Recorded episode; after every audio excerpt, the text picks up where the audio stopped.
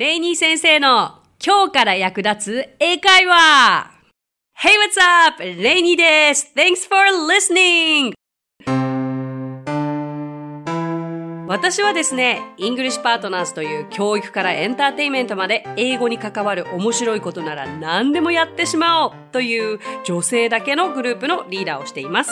そして3歳の娘のママでもあります。短い時間ではありますが楽しんでくださいね。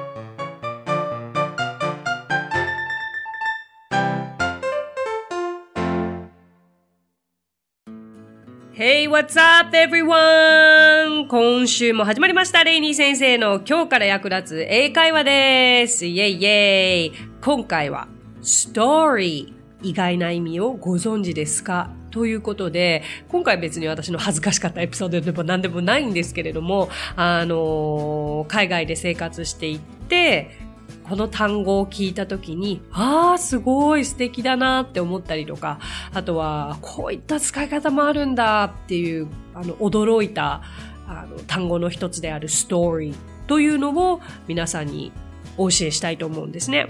ストーリーというと、まず最初に思い浮かべるのは、そう、物語ですよね。もうもちろん物語のことをストーリーというわけなんですけれども、実はね、あの、向こうで生活していて、なんか建物にこう入るときに、two stories とか、five stories とか、そういう言い方をよく耳にしたんですよ。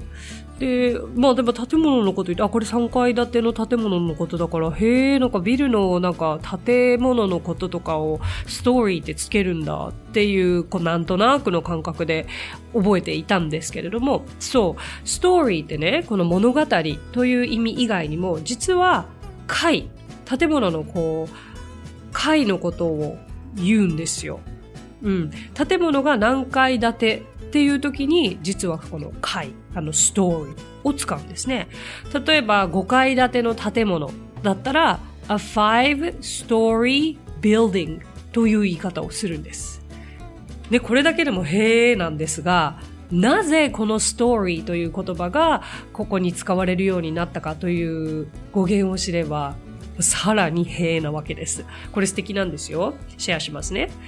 あの、実はね、でもこれって物語とは無縁に思うかもしれないんですが、実はそこは繋がっていたということで、中世ヨーロッパであの、教会などのね、大きな建物は、こう外壁に彫刻を取り付けたりとか、あと窓に物語を書くという習慣があったそうなんです。で、これは各階ごとに違う物語、つまりストーリーが描かれていたんですね。で、それが特徴だったそうなんです。で、例えば、ある建物に5つの物語、5 stories が書かれていれば、その建物はつまり5階建てということになるそうなんですよ。このために、このストーリー、物語がやがて階も意味するようになったと言われているんですよね。で、もちろんこのご、こんな素敵な語源があったと私は知らなかったので、まあ向こうで、あ、ただ回のことをあストーリーって言うんだぐらいにしか思ってなかったんですけれども、これすごく素敵じゃないですか。覚えやすいですよね。そうそうそう。で、こう建物を見てなんか物語も同時にこう目に入るってすごく素敵だな、ヨーロッパらしいなと思ったりもしましたけれども、じゃあ、floor っていう単語も皆さん聞いたことあると思いますが、じゃあ floor と story ってどう違うのって思いますよね。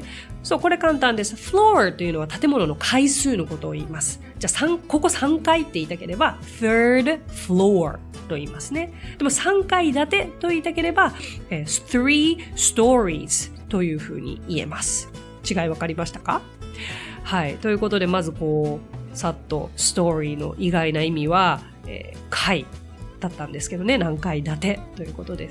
えー、これは、こう、なんだろう、予備知識としてと言いますか、知っておいたら、すごく、ちょっと一つ豊かになる知識じゃないでしょうか。で、ちょっとここから今日広げていきたいのが、まあ、ストーリーがまさにその物語と段階立てっていう風に違う意味があるように、英語には一つの単語で日本語の意味がたくさんある単語がうようよありますよね。こう辞書パッと開いた時に、なんでしょう。一つの英単語で一つの日本語の意味しかないっていうのはほとんどないんじゃないかなって思うぐらい。いいですか？皆さん。辞書引くってすごくいい習慣ですよ。今ってもうパパパってね、ネットでも調べられたりもするけれど、チャンスがあったらテイクを調べてみてください。信じられないぐらい数があるから。テイクって、私は、あの、取る。うん、そう、掴むとか取る。という意味で覚えてたんです。もうそれだけで覚えてた。私のね、なんかこう悪い癖っていうのは、こう辞書もいっぱい引いてきたんですけど、最初に出てる意味しか頭に出てこなかったっていう 癖があるから、なんか二つ目、三つ目とか結構無視してたんですよね。でも、なんか実際に向こうで生活していると、一つ目、日本で一つ目に乗っかっている意味よりも、二つ目、三つ目、四つ目、五つ目ぐらいの 意味で日々使われることがすごく多かった気がして、最初はそこに苦労しましたよね。あまりになんか、あの、take イコール取るとか、この間話したのだったらなんだろう、teach イコール教えるみたいなイメージが強すぎて、こう、相手が会話している中で、例えば teach だったりとか、その take だったりっていう単語が出てくると、もう取るとでしか自分の中で訳せなくて、そうすると相手が言っている意味がもう尻滅裂で全く訳せないところから会話についていけなくなってっていう日々繰り返しでしたね。そう。なんか、ある時友達が、なんか、take me with you みたいな感じで言ったのかな？え、あれ ?take me with you あなたと一緒に私を撮るってどういう意味だろうってすっごい混乱して 真面目ですよね。なんかもう直訳でこうって決めたらそれ以外がわからなくなっちゃうから、そうそうそう、他の意味が考えられるようになるまでには、そうですね。英語がね、スッと頭に入るようになって、頭の中で日本語で訳さなくなるのに私は3年かかりましたね。そうそう。ちょっとその時の脳の中での感覚っていうのはいずれゆっくりお話できたらと思いますけれども、そう。だから take に関しては take me with you だ。take me は連れて行ってっていうことだったんですよね。take 山ほどあるから、まあ、ちょっと実際に全部は説明していられないし、皆さんもじゃあちょっと take の意味の多さを辞書で見ていただきたいんですけれども。あの、次、have ですよね。have。うん。have もたくさん意味があります。have はまず持つとして、えー、覚えていらっしゃる方がとても多いんじゃないでしょうか。だけど、うん、I have a brother 弟がいる、兄がいる、いるっていう意味にも使われるし、I have a dog 犬を飼う、飼っている、飼うという意味にも使われるし、あとは何ですかね、日常会話でとってもよく使われていた have っていうのは、現在完了形なんですよね。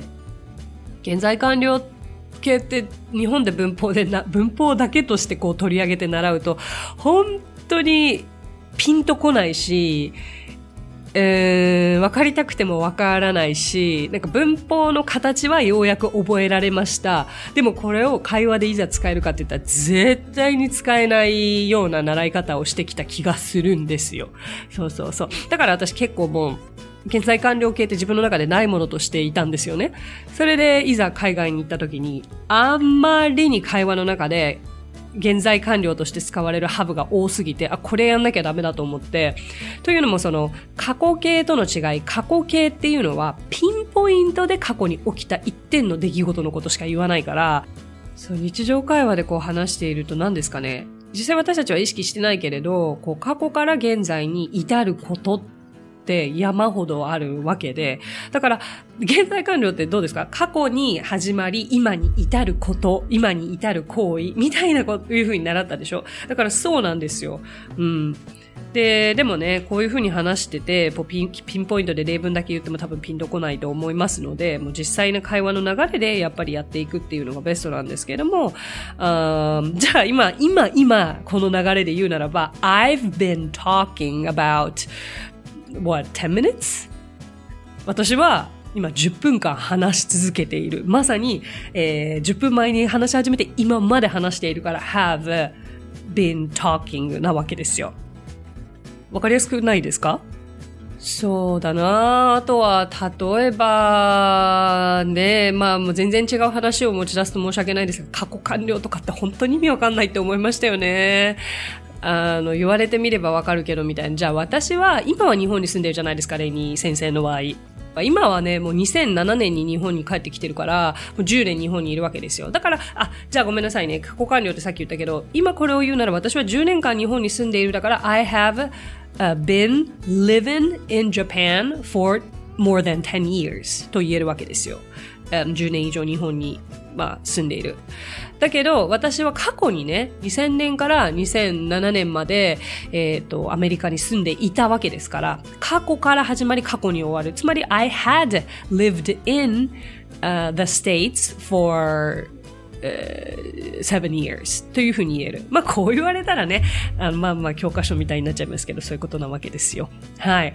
で、ちょっと今、あのー、スタッフの方と話してて、これに違和感を感じたっていうハブの使い方があって、そういうふうに思われる方もいるかと思うので、これシェアしたいんですけれども、まあ、ハブの使い方で、こう、イメージは、まあ、持つじゃないですか。それで海外に旅行に行った時に、そのスタッフの方は、えっと、塩が欲しいと。じゃあ、塩がありますか？って聞きたかったんだけれど、じゃあ、そういうふうに、そういう時に何のフレーズを英語で使ったらいいかっていう時に、do you have salt? って言うように習ったらしいんですよ。で、そこでの have にすごく違和感を持ったと。つまり、do you have salt? って言ったら、その相手ウェーターが今実際に手に持っているっていう風なイメージをされたらしいんですよね。だけどないじゃんって。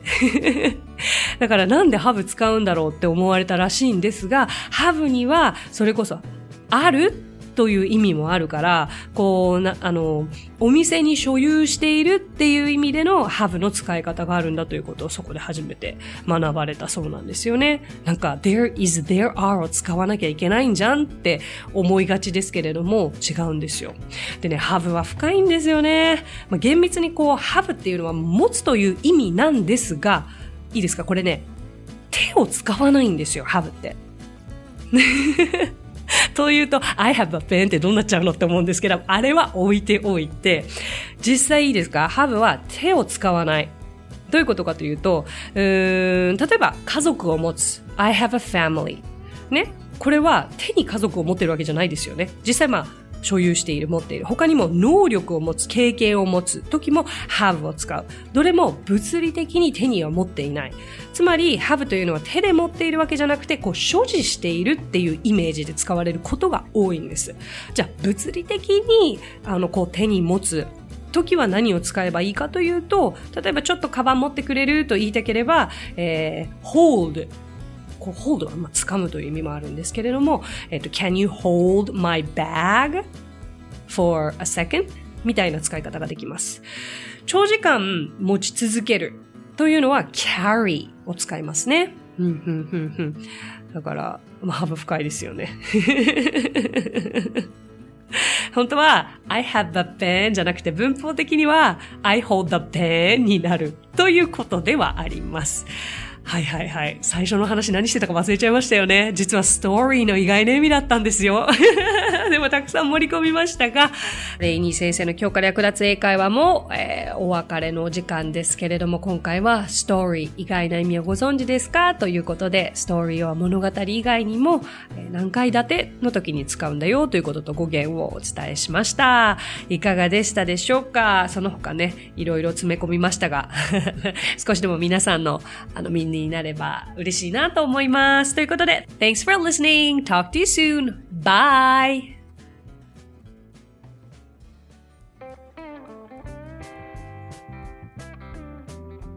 配信を聞き逃さないためにも各ポッドキャストで登録やフォローをお願いします。さあ、ここでレイニー先生の活動をご紹介させてください。まずは、 English Partners の出張英会話スクールでは、私たちと楽しく英語を身につけたいという生徒さんを随時募集中。オンライン英会話レッスンもやっていますよ。そしてアプリレイニー先生の動画で簡単英会話が App Store より配信中。声優気分で英会話を学習できる動画学習アプリです。また、 English Partners が出演している1分で見る英語辞書動画あれこれ English。こちらはインスタグラム、ツイッター、フェイスブック、そして YouTube で毎日配信していますのでチェックしてくださいね。最後に私の YouTube チャンネル、レイニー先生の必ず役立つ英会話も要チェック。そしてこのポッドキャストと全方向から攻めていけば常に英語に触れられますね。ということでまた来週。お相手はレイニーでした。Thanks for listening. Talk to you soon. Bye.